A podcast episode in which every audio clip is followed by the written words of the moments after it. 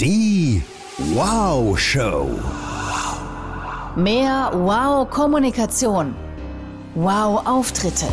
Wow-Gefühl. Mit Executive Coach, Speaker, TV und Radiomoderatorin Sabine Altena. Und du hast gerade noch gefehlt. Komm rein. So, liebe Cordula, nachdem wir jetzt alle eine Woche uns extremst fokussiert haben auf Qualitätszeit, ja, ich habe hier auch jeden Tag mindestens zehn Sekunden meditiert. Extra, um da reinzukommen. Ja, also was ich tatsächlich mache, ist, dass ich äh, ab und zu, bevor ich wirklich aufstehe morgens, mir Kurzzeit nehme, eine halbe Minute, eine Minute und mich nur hinsetze, Augen zu machen und mal überlege, okay, was könnte jetzt diesen Tag echt schön machen? Mhm. Hast du als Zeitexpertin, ganz sicher, hast du auch so Rituale? Also dadurch, dass ich ja den kreativ-chaotischen Ansatz geprägt habe, ähm, geht es mir, was halt so typisch ist für kreative Chaoten, die sind sehr spontan, die sind sehr flexibel. Ähm, ich arbeite da mit einem Modell mit vier verschiedenen Typen. Zwei davon sind die kreativen Chaoten, das andere sind die Systematiker. Da haben wir so den Igor Ideenreich. Sehr flexibel, sehr ideensprunghaft folgend und die Hani Herzlich sehr empathisch. Ähm, und über diesen Igor-Anteil, ja, habe ich Rituale, aber die wechseln natürlich. Ja, und wenn du sagst, momentan in der Früh erstmal so eine Minute überlegen, ähm, was könnte den Tag heute schön machen, ähm, sowas gibt es auch. Bei mir ist es momentan ein ausgiebiges Regeln und Dehnen erstmal in der Früh, erstmal so die, die Achillesferse dehnen, die mir gerade ein bisschen wehtut. Ähm, dann gucke ich an manchen Tagen auch, dass ich tatsächlich ähm, Yoga erstmal mache. Ähm, das klappt nicht immer, aber es ist immer ein Wechsel. Und das ist mal ganz, ganz wichtig, wenn wir jetzt auch drüber nachdenken, kreatives Zeitmanagement, was heißt es überhaupt, kreatives Chaos in den Griff zu kriegen? Die Systematiker unter uns, die uns heute zuhören, die werden sagen, wir haben einmal ein Morgenritual angefangen ja, und danke Tagebuch schreiben oder meditieren und die werden es über Jahre durchziehen. Der kreative Chaot macht es ein paar Wochen mit großem Spaß, großer Freude und dann sucht er sie sich auch wieder was Neues und das ist genau. gut so. Ja? Dann ist er schon wieder langweilig. Genau, ganz genau. Ja. Weil kreative Chaoten hassen Routinen. Mhm. Alles, was Routine ist, ist tröge, langweilig, bringt auch keinen Mehrwert mehr. Und in der Regel, alles, was wir drei bis sechs Wochen machen, wird zur Routine. Mhm. Und das bedeutet, erster auch ganz konkreter Tipp, ähm, man hört ja immer so, du brauchst ein Morgenritual, Daily Routines, um in den Tag zu starten.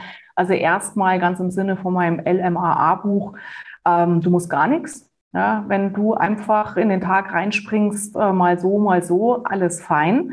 Und wenn du über Morgenroutinen, ähm, Rituale nachdenkst, dann eben auch dir bewusst die Erlaubnis zu geben, die nach ein paar Tagen, Wochen auch wieder zu verändern. Alles gut.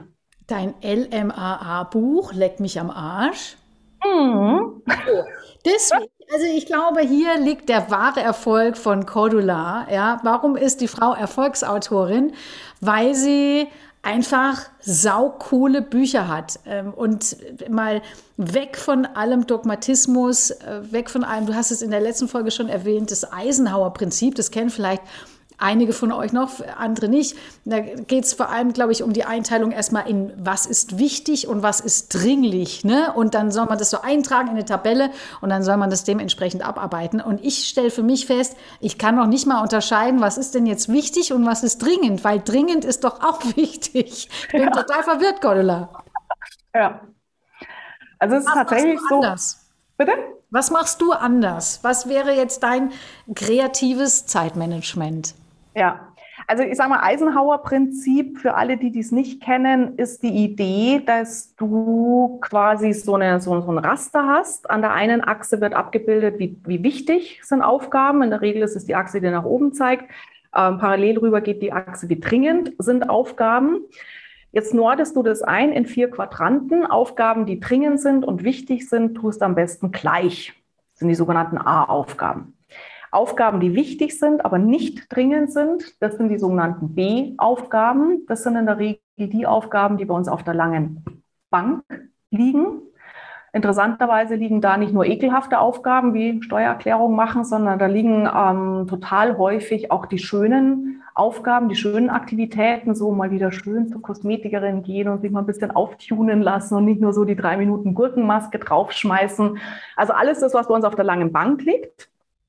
Aufgaben, die nicht wichtig sind, aber dringend sind, ähm, das ist oft so der Kleinmist, der in der Regel unsere Tage super schnell voll macht. Es gibt Studien dazu, 60, 70 Prozent unserer Tage beschäftigen wir uns mit Aufgaben, die überhaupt nicht wichtig sind, aber halt super dringend sind. Und der vierte Quadrant ist Papierkorb. Papierkorb heißt weder dringend noch wichtig, sagen die im klassischen Zeitmanagement, machst du gar nicht. So, und klassisches Zeitmanagement geht jetzt hin und sagt, bitte gucke jede Aufgabe, die bei dir per Mail, per Telefon im Alltag aufpoppt, guck dir diese Aufgabe an, entscheide A, B, C oder Papierkorb und entsprechend, wie du es eingenordet hast, tust es abarbeiten. Das war auch so der Punkt, wie ich damals Zeitmanagement kennengelernt habe, mit To-Do-Listen machen und dann entsprechend priorisieren. Es hat bei mir überhaupt nicht hingehauen. Warum? Weil für einen kreativen Chaoten ist per se erstmal alles spannend, was neu daherkommt.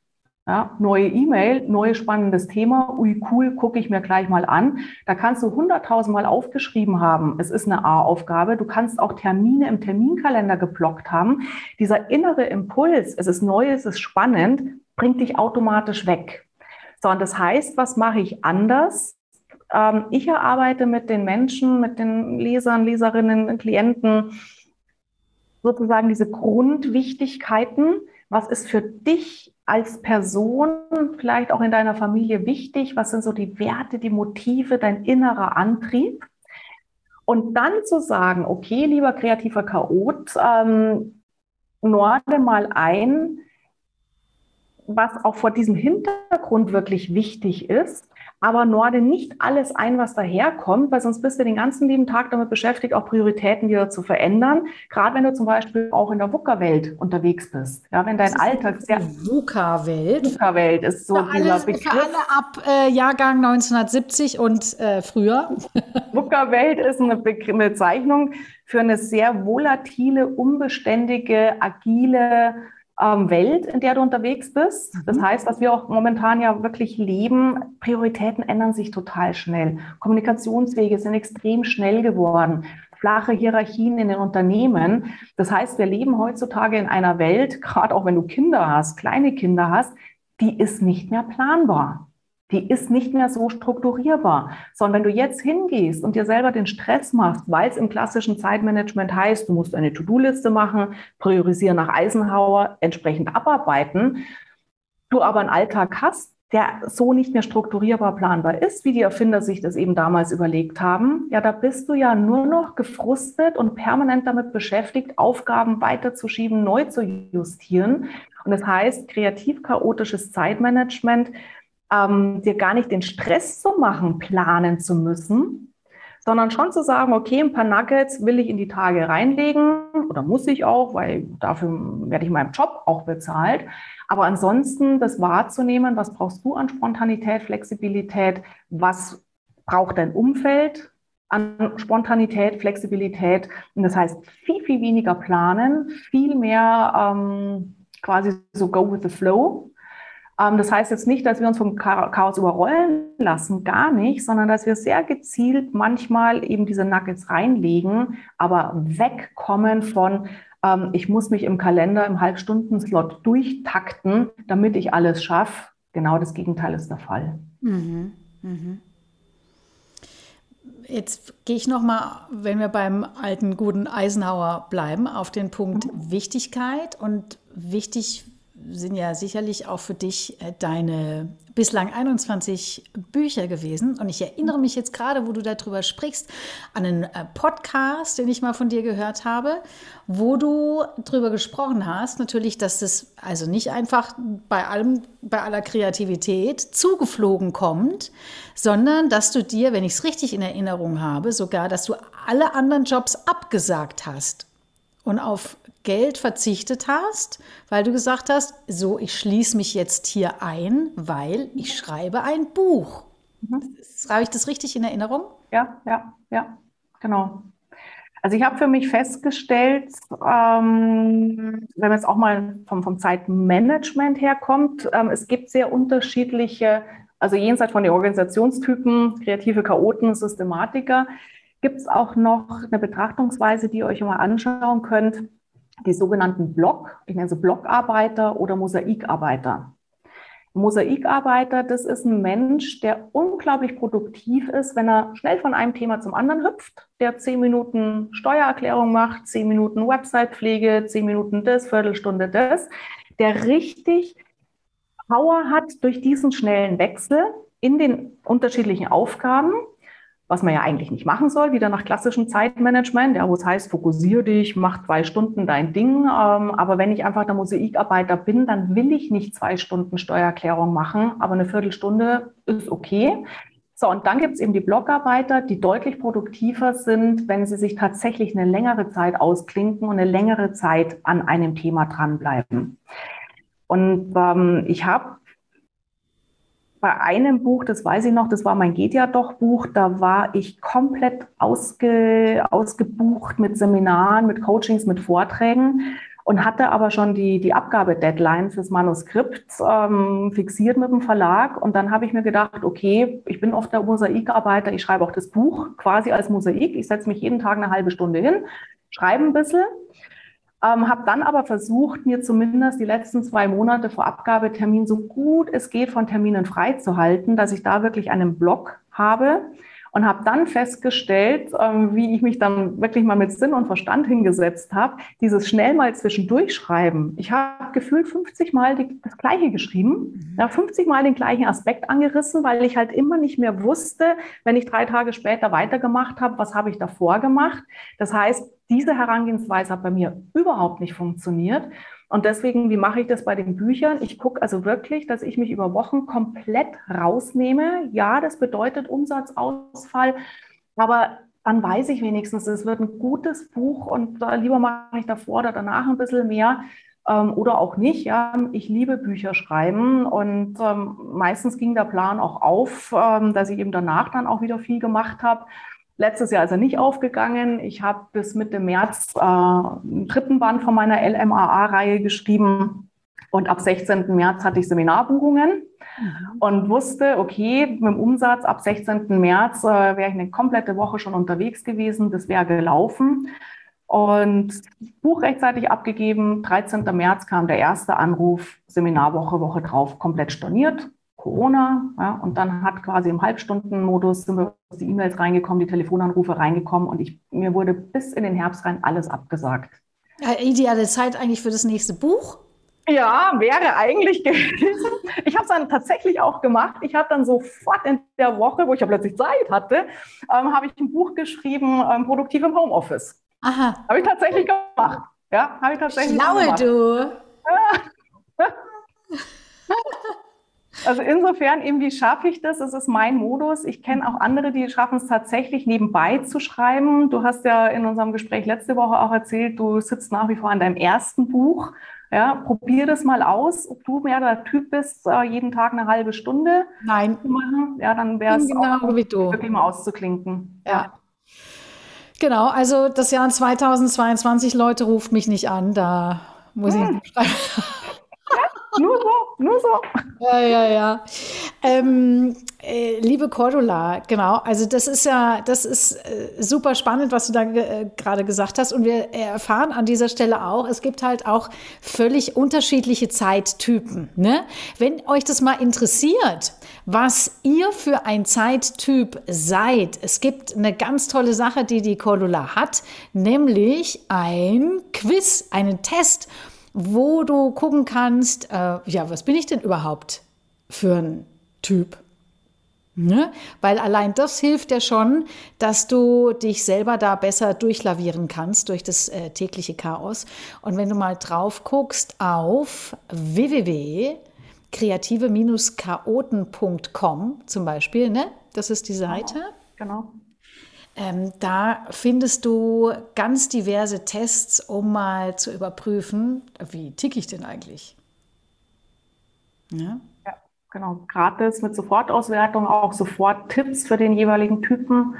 Und in dem Zeitmanagement-Check arbeite ich mit vier. Das ist der Igor Ideenreich, der Ideensprudler, die Hanni Herzlich, die Empathische, die Unterstützerin, die, sage ich mal, oft eben den Zeitfresser hat, dass sie zuhilfsbereit ist, ähm, alles an sich ranlässt. Äh, und dann auf der systematischen Seite haben wir den Ottmar Ordentlich, mhm. der großen Wert auf Ordnung legt. Ähm, Tagesplanung ist ihm quasi in die Wiege gelegt. Und wir haben die Dr. Anneliese Logisch, die sehr viel Wert auf Zahlen, Daten, Fakten legt und dann beispielsweise so den Zeitfresser eben hat, zu detailliert zu arbeiten, ähm, sich zu sehr um Kleinigkeiten zu kümmern.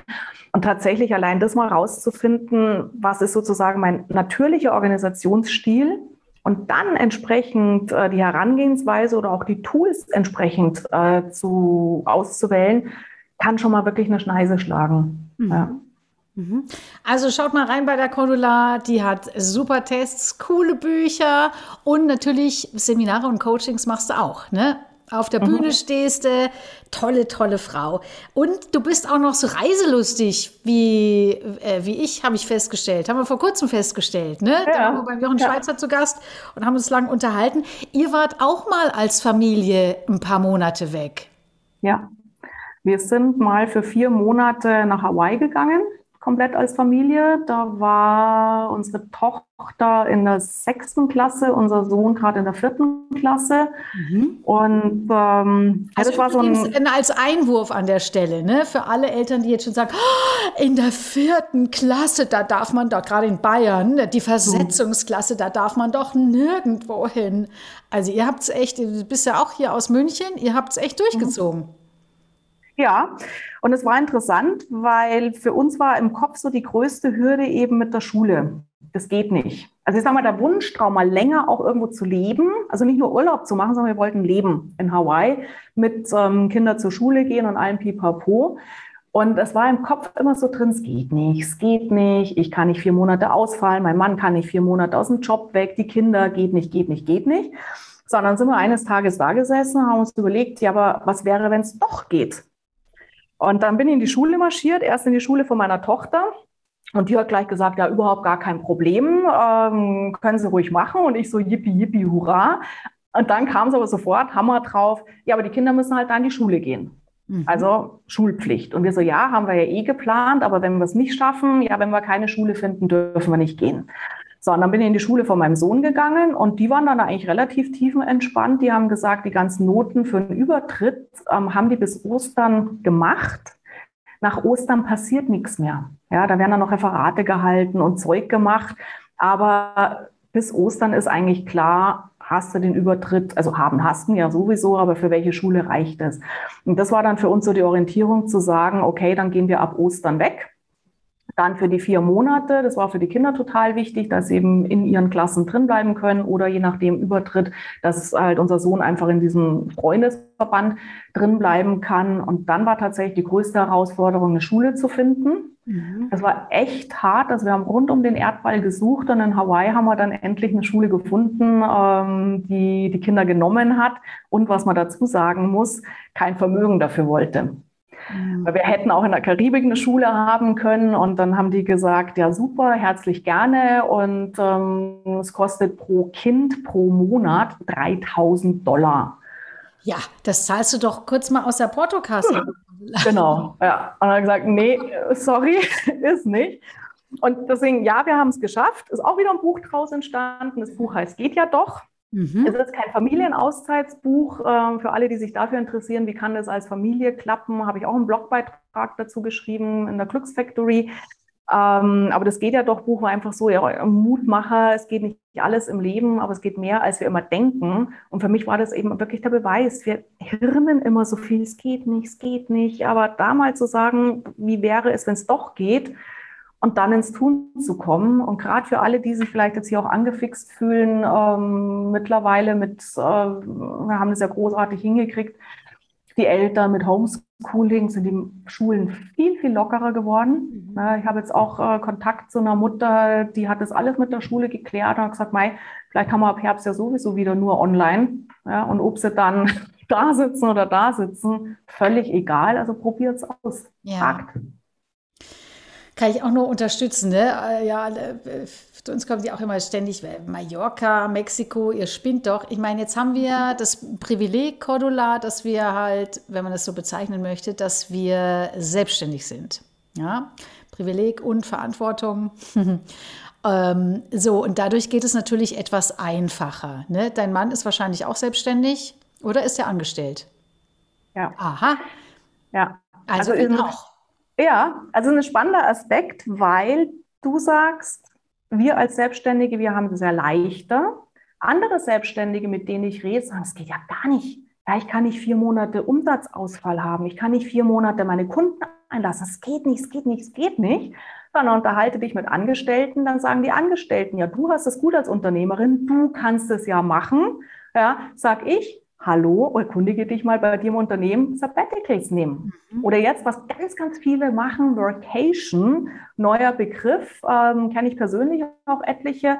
Das ist halt cool, wenn du digital arbeiten kannst. Ja, wenn du remote arbeiten kannst, dann können wir über solche äh, Szenarien reden. Funktioniert jetzt natürlich nicht, wenn du Zugschaffner bist. Ja, und ähm, kannst jetzt nicht virtuell die Tickets ähm, kontrollieren sozusagen.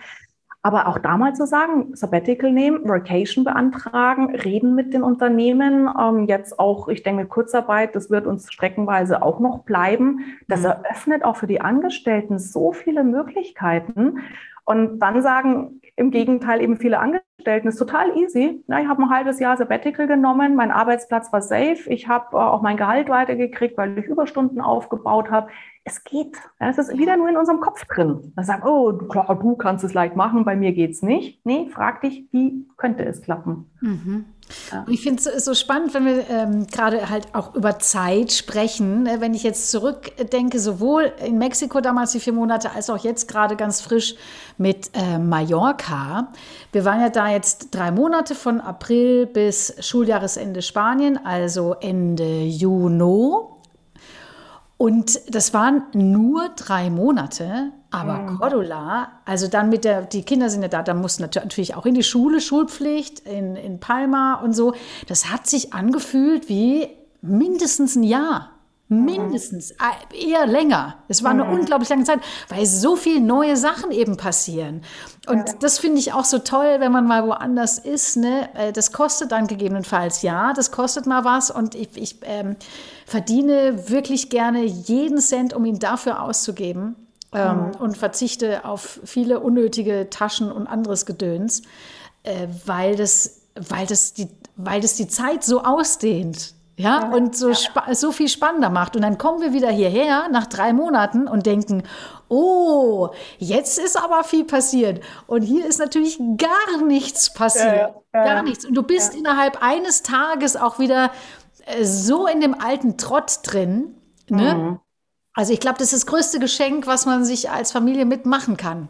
Ja, also klar, wir reden jetzt wirklich über Luxus im weitesten Sinne, weil es ist diese Freiheit eben zu haben, so zu arbeiten, so zu leben, wie es sich glücklich macht. Ähm, mir ist völlig klar, es gibt viele Familien, da geht das einfach nicht, ja, mhm. weil die so eingebunden sind, weil die so auch finanziell auf Kante genäht sind, ähm, wo sie erstmal nicht den Weg sehen. Was mich sehr überrascht hat damals, weil viele haben dann auch gesagt, ja, wie, finanziert ihr das? Kostet doch ein Schweinegeld. Mhm. Ähm, interessanterweise, wenn du halt ähm, antizyklisch zu den Ferienzeiten irgendwo hinfährst oder fliegst, ähm, zahlst du schon mal für einen Flug deutlich weniger als ein normaler Urlaub. Was wir dann auch gemacht haben, und das fand ich sehr erstaunlich, wir haben sämtliche Freizeitaktivitäten, wo es ging, wo wir kündigen konnten, auf Eis gelegt, vereinbart, ob es der Fußballverein war, die Ballettschule, Klavierunterricht. Ähm, es ging nicht bei allen. Musikschule mussten wir durchzahlen, aber die Klavier Klavierlehrerin von unserer Tochter hat dann gesagt, ja, okay, ähm, die vier Monate zahlt er nicht. Hey, wir haben unterm Strich plötzlich so viel Geld gespart mhm. für Freizeit, was eigentlich gar nicht mehr auffällt, weil du meldest dein Kind da und, und da und dich selber da. Das fand ich schon mal total erstaunlich, ähm, wie viel Geld wir tatsächlich gespart haben, weil wir nicht da waren. Ähm, und dann klar, dann kommt dazu, ähm, du musst dich irgendwo einmieten. wir haben dann geguckt, dass wir unser Haus untervermietet kriegen in der Zeit. Ja. Mhm. Das wäre auch eine Möglichkeit. Da wo dann viele sagen, nee, geht gar nicht, ich lasse keinen Fremden in, in, mein Haus rein. Ja, muss ja auch nicht. Aber für uns war das dann einfach sozusagen, hey, dann, dann läuft da das Wasser, da läuft der Strom, da ist belebt. Wir haben auch ganz wenig dafür verlangt, weil uns hauptsächlich wichtig war, dass die Kosten in der Zeit gedeckt werden. Also auch mal sich mit solchen Szenarien zu beschäftigen. Und unterm Strich hat uns diese vier Monate Auszeit nicht recht viel mehr gekostet, als wenn wir in München geblieben wären. Mhm. Ja, weil München ist auch teuer, Lebensmittel sind teuer und ob ich die hier kaufe oder da kaufe, rechnet das mal durch. Also ich war damals total erstaunt, dass es eben jetzt nicht finanziell der Luxus ist. Ähm, klar, der Luxus ist vom Job her funktionieren, ja. aber es ist machbar. Das finde ich schon krass. Ja. ja, wir hatten Freunde in Mexiko ne, und haben natürlich allein dadurch schon auch wahnsinnig ähm, Geld sparen können, weil wir zeitweise auch bei denen wohnen konnten, mhm. die uns wiederum Tipps geben konnten, äh, wo man wohnen kann zu einem normalen Preis und nicht abgezockt wird als Touri und so. Ja, ja. also das hilft natürlich auch total, wenn man gegebenenfalls jemanden kennt im Ausland, der Absolut. weiterhilft. Ja. So, jetzt könnte man eigentlich ein Auswanderungs- oder beziehungsweise Sabbatical-Buch noch schreiben. Ja. ähm, sag mir noch kurz, bevor wir gleich in unsere ähm, kleine, feine Wow-Fragerunde kommen. Äh, mhm. Wie bist du denn überhaupt zum Thema Zeit gekommen, Cordula? Ich bin zum Thema Zeit gekommen, weil ich mit Menschen gearbeitet habe. Ich fange mal andersrum an. Ich war ja eigentlich, bin eigentlich ähm, freie Journalistin, Wirtschaftsjournalistin. Freiberuflich schon immer, war genau mein Ding. Und ähm, die Älteren unter, unter euch, unter uns, ihr werdet euch vielleicht daran erinnern, Jahr 2000, großes Krisenjahr, Dotcom-Blase, die geplatzt ist, wahnsinnig viele Medien, die pleite gegangen sind, was uns als freie Journalisten vor die Situation gestellt hat, du hast keine Aufträge mehr gekriegt. Oder wenn du Aufträge gekriegt hast, waren sie grottenschlecht bezahlt. Sondern habe ich gesehen, dass bei vielen Kollegen plötzlich gar nichts mehr ging, die keine Aufträge mehr gekriegt haben, keinen Umsatz gemacht haben. Auf der anderen Seite hatte ich aber Kollegen, und da habe ich Gott sei Dank auch dazu gezählt, wir hatten nach wie vor unsere Jobs, wir hatten unsere Auftraggeber, wir haben nach wie vor gut verdient, nicht mehr ganz so gut wie davor, aber trotzdem immer noch im Vergleich gut. Und dann habe ich mich gefragt, was machen denn die einen anders als die anderen? Und haben Handwerkszeug rauskristallisiert als Freiberufler. Was kannst du tun, um erfolgreich zu sein? So, und dann habe ich das so spannend gefunden, dass ich es verschiedenen Journalistenfachblättern angeboten habe. Ähm, dann kamen Anfragen von Akademien, ob ich das, was ich da geschrieben habe, nicht auch im Seminar machen könnte. Und Gott, boah, noch nie in meinem Leben ein Seminar gehalten, so schwer kann das ja nicht sein. Mache ich mal. So, und dann habe ich also Seminare gehalten, anfangs für freie Journalisten. Wie kannst du dich so aufstellen, positionieren, Marketing machen, bla bla bla, damit du halt wirklich erfolgreich unterwegs bist. Und dann kam ganz, ganz häufig in den Seminaren die Aussage, ja, ich weiß, Marketing ist wichtig, ähm, Selbstmarketing ist wichtig, aber ich habe ja keine Zeit. Und da habe ich mir gedacht, so will ich euch nicht stehen lassen. Ich will euch jetzt Tipps mitgeben, wie könnt ihr Zeit schaffen für Marketing. Und ich wusste aber, so wie ich damals Zeitmanagement kennengelernt habe, mit Listen schreiben, Prioritäten vergeben, das, was bei mir nicht funktioniert hat, leeren Schreibtisch haben, das, was bei mir nicht funktioniert hat, ich gehe never ever hin und bringe euch das bei, weil wenn es bei mir nicht klappt, wieso soll es bei euch klappen? Und das war für mich so die Initialzündung, mich mal ganz intensiv damit zu beschäftigen, warum funktioniert dieses klassische Zeitmanagement bei manchen Menschen extrem gut bei anderen überhaupt nicht. Und das war so mein Aha-Erlebnis. Ah, ich bin ein kreativer Chaot. Also den Namen gab es damals nicht, habe ich ähm, praktisch dann Menschen wie mir gegeben. Hast du ein Copyright? Ähm, ich hoffe. Ähm, ich ich wollte es dann irgendwann mal Marken schützen lassen und dann hat das Markenamt gesagt, nö, nö, das ist mittlerweile ein etablierter Begriff. Oh, blöd. Ich hätte es damals gleich schützen lassen sollen, aber ist ja wurscht. Und ähm, dann war das eben so, dass ich wirklich geguckt habe, wie kannst du als kreativer Chaot produktiv sein, dir die Freude aber auch an neu, an Abwechslung, an spontan, an Freude auch mit anderen Menschen, wie kannst du das ausleben und trotzdem die Dinge schaffen, die du schaffen willst. Und das war dann eben so die Geburtsstunde von diesem Zeitmanagement für kreative Chaoten, ähm, wo ich dann auch viele Bücher drüber geschrieben habe, ähm, Fachbeiträge veröffentlicht habe. Und am Anfang war das echt hart. Ich bin wahnsinnig oft angegangen worden, dass es Bullshit ist, was ich da erzähle, dass man das so nicht macht. Ähm, teilweise auch nach, von, von Vorträgen, wo, wo ich auf der Bühne stand und im Publikum einer dann gesagt hat, äh, dass es völliger Schwachsinn ist, was ich hier gerade verzapf. Also wo ich mir auch denke, Wertschätzungsschule ist an euch vorbeigegangen. Und es war hart für mich damals, weil ich so überzeugt war von dem, was ich mache und eben gesagt habe, es ist so wichtig, wegzugehen, wie man sich organisiert, hinzugehen und zu gucken, was passt zu dir, zu deiner Persönlichkeit, zu deinem Alltag. Und äh, mittlerweile ist es so, dass es ähm, der Ansatz angekommen ist. Ja, dass ganz viele jetzt auch mit dem Credo eben verbieg dich nicht, mach's auf deine Art und Weise ähm, durchs Leben gehen. Und das ist für mich natürlich schon so ein bisschen jetzt auch, stolz zu sehen. Auch Stiftung Warentest hat damals mein Buch ausgezeichnet. Ähm, genau mit der Erklärung eben, es ist gut wegzugehen, wie man es macht, hin zu individuellen Tipps. Und das waren alles so Sachen, die mir den Rücken gestärkt haben. Und deswegen stehe ich jetzt quasi so für das Thema Zeit, Zeitmanagerin. Aber ich habe das Thema nicht gesucht, das Thema hat mich gefunden. Mhm. Und es ist äh, spannend zu hören, Cordula, weil das haben wir ja alle irgendwo. Ne? Äh, je höher wir vor allem klettern auf der Karriereleiter, dass so Punkte kommen, wo, ähm, wo wir uns natürlich auch hervortun müssen, um aufzufallen. Mhm. Und dann mhm. irgendjemand da ist, der sagt, das ist doch Quatsch. Ja. Was hat dir denn geholfen, da durchzugehen und nicht einzuknicken? Ja, also mir hat geholfen, ich habe, also ich weiß zum Beispiel noch damals in, in dem ersten ähm, Seminar mit den freien Journalisten, wie ich mit denen zwei Stunden Zeitmanagement gemacht habe, nach meinem Gusto, nach meiner Interpretation. Das werde ich nie vergessen, wie die Teilnehmer, Teilnehmerinnen drin gesessen sind, plötzlich strahlende Augen gekriegt haben und gesagt haben, boah, ich bin ja gar nicht so blöd, um mich zu organisieren. Ich muss nur anders machen. Und das habe ich im Laufe der Jahre ganz häufig wiederbekommen. Feedback, äh, Blog, auf meinem Blog schreiben mir Leute Podcasts, äh, die dir anhören und mir dann eine E-Mail schicken oder jetzt auch Bücher. Letztens wieder hat eine mein bunte Vögel, bunte Vögel fliegen Hörbuch gelesen und hat mir geschrieben, das war so eine Erleichterung für sie, eben zu merken, sie ist nicht blöd, sie ist nicht falsch, sie ist nicht verkehrt. Und das, dieses Feedback von den Menschen, denen ich wirklich was geben konnte, was die glücklicher macht, ähm, das hat mich durch die Zeit getragen. Mhm.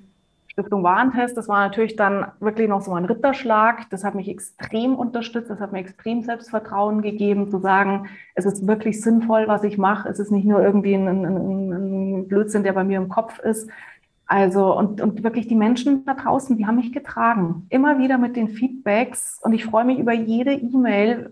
Manchmal sagen die Leute, ach Gott, das hast du doch gar nicht mehr nötig. Ja, dass man dir sagt, doch, ich habe es nötig, weil ich einfach, ich, ich, ich will mit Menschen arbeiten. Ich mache das, was ich weiß, auch dieses Wissen teilen. Ich will, dass wir gemeinsam wachsen, dass wir gemeinsam glücklich werden. Und da ist es natürlich schön, dann auch zu, zu, zu hören, zu lesen, dass es Sinn macht, was ich mache. Das mhm. trägt mich. Und es trägt mir auch durch schwere Zeiten. Mhm. Schön. Sag mal, Stiftung Warentest. Äh, äh, ich will auch was. Ich will auch einen äh, Aufkleber von Stiftung Warentest. Den können wir alle gebrauchen. Ich merke, im Supermarkt greife ich blind zu, nach wie vor, wie wahrscheinlich 80 Prozent der Deutschen, wenn Stiftung Warentest. Was hast du da gemacht? Äh, kam da ein Herr von Stiftung Warentest vorbei und hat gesagt, oh, jetzt gucken wir mal, was die Frau Nussbaum so macht. Oder ist ja eher ungewöhnlich für einen Trainingsbereich, oder? Ja. Also ich habe es nicht gewusst, dass die das überhaupt auf dem Schirm haben. Ähm, ich habe einen Anruf, nee, wie war denn das? Ich habe ein Interview gegeben für irgendeine Journalistin und redet so ein Laber, Laber, Rhabarber und dann sagt die, ja, und mit Stiftung Warentest ist es ja schon großartig. Und ich, äh, wie, was? Und dann sagt sie, ja, im aktuellen Heft ist ihr Buch drin und getestet worden. Und ich so, oh, Schock, echt, oh Gott, und wie ist es getestet worden? Ist es gut? Ja, es ist Testsieger. Und ich so, oh, geil. und dann bin ich rüber bin hier sehr zentral im Büro in Sauerlach, ähm, erstmal zum, zum, zum, zum Kiosk. Habt ihr das aktuelle Stiftung Warentest? Nee, haben sie nicht. Dann bin ich rüber zur Tanke, die haben es gehabt. Und dann bin ich zurück und wirklich so mit zitternden Fingern, Blätter, Blätter, Blätter. Und da haben die halt ähm, aktuelle Zeitmanagement-Ratgeber unter die Lupe genommen und halt wirklich gelesen und geguckt. Und dann gibt es offensichtlich eine Jury, mhm. die das dann auch bewertet. Und ähm, die haben jetzt nicht aber so Testsieger gemacht gemacht. Äh, also es ist wirklich, wie sie es oft bei Technik machen, weil sie gesagt, bei Büchern funktioniert das nicht. Aber nach Punkten war ich quasi Testsiegerin mit dem Buch. Und was dann sehr interessant war, äh, und vielleicht muss ich jetzt hier so ein bisschen deine, deine Konsumhaltung verändern, aber im positiven Sinne, weil ähm, der Verlag hat dann natürlich gesagt, okay, wir kleben das vorne drauf, äh, Stiftung Warentestsiegel, ähm, quasi Testsieger nach Punkten und wir durften das, ich glaube, zwei, drei Jahre auf dem Buch drauf lassen. Mhm. Und dann hat Stiftung Warentest gesagt, wenn du ab sofort das Siegel auf deinem Produkt haben möchtest, dann musst du, halt dich fest, pro Jahr 10.000 Euro zahlen. Nein, ist es ein Geschäftsmodell am Ende des Tages? Es ist mittlerweile ein Geschäftsmodell. Also ich stehe nach wie vor zur Stiftung Warentest, weil ich glaube, testen tun sie wirklich unabhängig. Aber wenn du das Siegel tragen willst, musst du mittlerweile eine Nutzungsgebühr bezahlen. Und dann sagt natürlich jeder Verlag, ich meine, an Büchern verdienst du ja nichts. Ja? ja. Allein mal 10.000 Euro dir aus den Rippen zu leiern, nur um ein Siegel vorne drauf bappen zu dürfen, macht keiner. Und deswegen an dich, an alle, wenn ihr blind nach Stiftung Warentest greift. Also es sind mit Sicherheit gute Produkte, die tragen das Siegel völlig zurecht, da bin ich total davon überzeugt. Nur wenn ein Produkt oder ein Buch das Siegel nicht trägt, heißt es nicht, dass es nicht auch mega ist, sondern heißt nur, dass die halt nicht diese paar tausend Euro pro Jahr ausgeben wollen, um sie vorne drauf zu kleben. Stimmt, Krass, ich habe auch schon ganz viele Siegel von denen bekommen. Ich habe halt nur nicht gezahlt jetzt, weißt du? Ja, ja genau, ganz Ach, genau. Das ist so spannend. Also kann ich ja im Grunde einfach zurückrechnen, Cordula. Jetzt haben wir 2021. Also alles, was älter ist als 18, also Stiftung Warentest 2014, wird der Testsieger 2000, November 2014, weiß ich, aha, die legen Geld auf den Tisch. Jedes Jahr. Oder? Also ich weiß nicht mehr genau die Zeit, wann es war. Also ich, das war im, im, im Jahr 2009, haben sie praktisch mir das, also haben sie es getestet oder gelesen gehabt, das Buch. Ich nagel mich jetzt nicht auf die Jahreszahl fest, aber es ist auf alle, gut, müssen wir nochmal recherchieren. Außer sie haben es ja. mittlerweile wieder geändert. Also im, im, Zweifel, liebe Stiftung Warentest, äh, behaupten wir auch äh, das Gegenteil. Ja, also wir ja. sind in keinem Fall irgendwie rechtlich angehbar. Genau. Aber es ist zumindest mal spannend, äh, da nachzulesen. Du kannst es ganz schnell googeln. Mhm. Ja, und wie gesagt, also die testen unabhängig. Da bin ich auch nach wie vor davon überzeugt, weil wenn irgendwo draufsteht Testsieger, da gehe auch ich teilweise blind danach. Ja, mhm. weil ich sage, die, die haben das getestet auf Herz und Nieren, das macht Sinn. Ähm, aber eben nicht jeder, der getestet wurde, klebt das Siegel drauf. Also im Konsumbereich Zahnpasta und Co., die machen das natürlich, weil da stehen große Konzerne dahinter. Das ist für die Marketingbudget, das macht total Sinn. Für die ist auch 10.000 Euro im Jahr kein Geld. Ja, was unser eins sagt, um Gottes Willen, 10.000 Euro ist ja irre mhm. viel Geld. Ähm, das heißt, lieber mal zweimal hinschauen. Ja, und wenn du eben sagst, du beschäftigst dich jetzt damit, einen neuen Drucker zu kaufen oder neues dies oder neues jenes, dann tatsächlich mal in die Testhefte reinzugucken und wenn du dann siehst, der wurde getestet, aber trägt halt das Siegel nicht, ja, dann weißt du, der wollte halt das Geld nicht ausgeben. Ja, aha, spannend. So, dann haben wir das ja auch noch abgehakt, ohne je drüber sprechen zu wollen. Aber ja, dafür ist ja der Podcast da, ne? dass man auch äh, auf andere coole Themen kommt. Genau, hast keinen systematischen Fragenkatalog erarbeitet gehabt, gell? Ja, ich bin kreativer Die Frage rausgeschossen wird. Schau genau. mal. So, so, also es ist noch eine relativ geordnete Liste hier von mir, mein Kraxelblatt. Siehst du das? Mein, mein, mein, Mann ist Unternehmensberater. Wenn der so meine Notizen sieht, dann äh, kriegt er immer kurz, sagt er so, oh Gott, oh Gott, wie kannst du irgendwas erkennen darauf?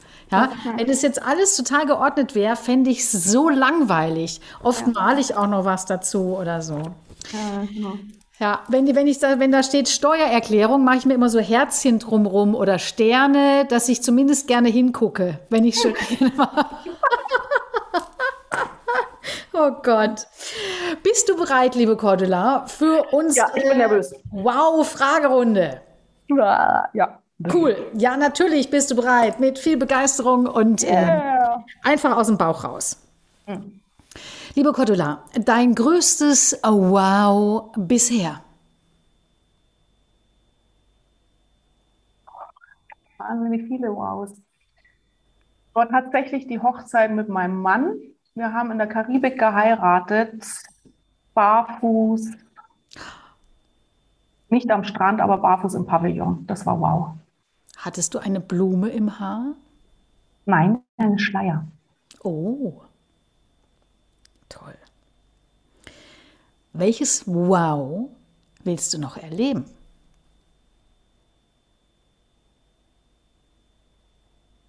Auch da gibt es viele. Ähm, ich greife jetzt mal eins raus, was ich unbedingt noch machen will, ähm, die Polarlichter sehen. Oh, mhm. hast du schon einen Termin? Nein. Was sehr interessant ist, unser Sohn, äh, der hat letztes Jahr Abitur gemacht und der wollte eigentlich für ein Jahr weg, Work and Travel.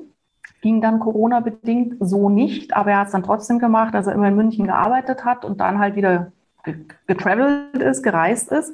Und der ist im, das muss so Ende Oktober, November irgendwann mal gewesen sein, ist er dann spontan nach Schweden aufgebrochen, ist ähm, gewandert, alleine in Schweden und ähm, wir waren in Kontakt und irgendwann mal haben wir dann zufällig mitgekriegt, dass gerade jetzt im Norden von Schweden die Polarlichter mega geil sind haben Kontakt zu ihm aufgenommen, er ist sofort hochgefahren. Und was ich eben nicht wusste, es gibt nicht einen Zeitraum, wo du die richtig gut sehen kannst. Ja, es gibt Jahreszeiten, wo es wahrscheinlicher ist, aber drei Tage später waren die wieder weg. Ja, und eine Woche nicht zu sehen. Das heißt, du kannst so eine Reise nicht planen, dass ich sage, am 13. November fliege ich dahin. Ich meine, du kannst dahin fliegen, ob die Polarlichter dann so geil zu sehen sind. Und das fand ich super spannend. Ja, das heißt, ähm, das wäre auch so ein spontan Event, zu sagen, halt dir mal im November zwei, drei Wochen frei und wenn dann die Polarlichter kommen, setz dich in den nächsten Flieger und flieg hin. Wo fliegst du denn dahin? Ähm, ich müsste jetzt nochmal nachschauen. Ein Ort mit A, ganz oben ins, in, in, in Nordschweden war der. Äh, auch wieder googeln. Googeln ist mein größter Freund. Ähm, kann ich jetzt gerade gar nicht sagen. Aber auf alle Fälle ganz Norden von Schweden. Ich meine, das wäre ja wieder ein, ein klassisches, eine klassische Gelegenheit für vier Monate irgendwo, oder? Damit du dann auch spontan in den Genuss kommen kannst. Ja, wobei mir vier Monate jetzt für Schweden zu lang wären. Ich habe es dann eher mit der Wärme. Mhm. Ja, lieber wieder irgendwo Richtung Süden. Ich jetzt hier gerade mal schnell. Lappland auf alle Fälle. Ja, müsst ihr googeln. Es gibt ja auch Dänemark, es gibt ja noch andere Ecken, wo man es gut sehen kann. Aber das fand ich immer erstaunlich, ja, dass du das nicht planen kannst. Mhm. Ja. Mhm. Das passt ja zur kreativen Chaotin. Ja. ja. äh, ne, ich muss natürlich als, als alte äh, Radio Rock'n'Rollerin, muss ich dich fragen, dein Lieblingssong für alle Zeiten? I Will Survive. I Will Survive? Mhm. Ah, von den Weather Girls. Mhm. Alright. Ähm, dein Lieblingskünstler?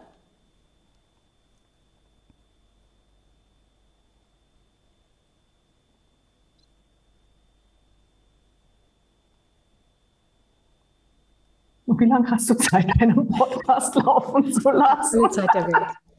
Mit dir habe ich alle Zeit der Welt, Cordula. Ähm, also, welche ich gerne mag von der Richtung her, das sind die Surrealisten. Mhm. Ohne mich jetzt auf einen bestimmten festlegen zu wollen, aber die waren völlig durchgeknallt. Okay, die haben jetzt mit Drogen nachgeholfen, das finde ich jetzt nicht so super.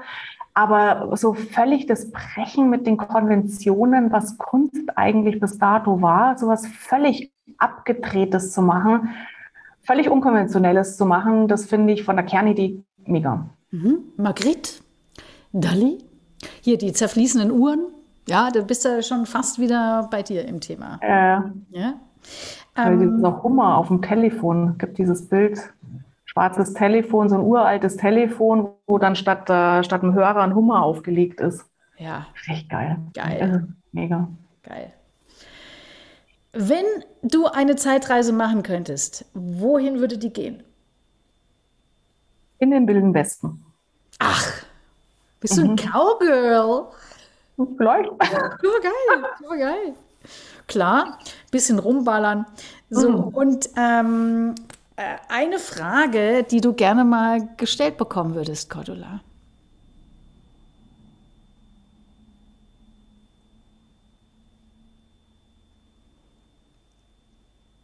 Hm. Eine Frage, die ich gerne mal gestellt bekommen möchte. Fällt mir echt nichts ein. Bist schon alles gefragt worden im Laufe. Gib mal, gib mal ein paar Beispielfragen. Was sagen denn die anderen so? Ich suche mir dann eine aus. ja, jetzt hier gibt es keine Vorlage. Ja, darf, Keine jeder, Frage. darf jeder für sich, darf jeder für sich finden. Also ich merke immer, dass, also auch wenn ich jetzt heute und letzte Woche sehr viel geredet habe, ich war jetzt einfach im Ja, das hat jetzt richtig Spaß gemacht, mit dir zu reden. Ich merke aber, dass ich selber viel lieber Fragen stelle. Mhm. Also, dass ich gar nicht jetzt so sagen kann, welche Frage würde mich freuen, dass mir gestellt wird. Äh, mich interessieren andere Menschen viel mehr, als, als ich mich interessiere. Ja? Das heißt auch, ähm, eben so Sachen wahrzunehmen. Wir sehen uns ja jetzt über Zoom. Also für die, die jetzt sich auch wundern, warum ähm, ich vor- vorher sehen konnte, die Aufzeichnungen von Sabine. Wir haben eine Zoom-Session, wir sehen uns beide über Video. Ja, das sehe ich halt auch bei ihr im Hintergrund äh, Dinge, die da stehen. Und dann finde ich das total interessant. Ja, und dann habe ich sofort gefragt, oh, was steht da? Ja, und dann und du erfährst so viel über Menschen. Also ich frage lieber, als dass mir Fragen gestellt werden. Ja, liebe dann habe ich doch die. Antwort. Dann habe ich die Antwort. wissen wollt, was im Hintergrund bei mir steht, dann ähm, überweist kleinere vierstellige Beträge bitte jetzt. okay, ja, das ist doch extrem äh, sympathisch, dass du selber lieber Fragen stellst. Hast du eine Frage für uns alle, die wir uns ab und zu gerne mal stellen dürfen? Ja, frage dich jeden Tag, was kannst du heute tun, um das Glück auf dieser Welt zu vermehren? Und es können Kleinigkeiten sein, dass du sagst, ich vermehre heute das Glück auf der Welt, indem ich meine Kinder knuddel und küsse und kitzel, dass sie keine Luft mehr kriegen. Das kann sein zu sagen, ähm, ich gehe raus in die Natur, ich helfe im Wald mal aufräumen oder allein, ähm, wenn ich allein durch den Wald gehe mit dem Hund und da liegt irgendwie ein Papier rum oder ein Plastik rum, ich hebe das auf. Also was kann ich tun, um die Welt einfach ein bisschen schöner, ein bisschen glücklicher zu machen? Das fände ich schön, wenn sich das jeder Mensch jeden Tag fragen würde und dann entsprechend auch handeln würde. Wunderschöne Frage zum Schluss für uns alle. Ganz herzlichen Dank, liebe Cordula Nussbaum. Gerne. Die Wow Show. Mehr Tipps und Inspirationen findest du auf Instagram, Facebook, YouTube und unter sabinealtener.de.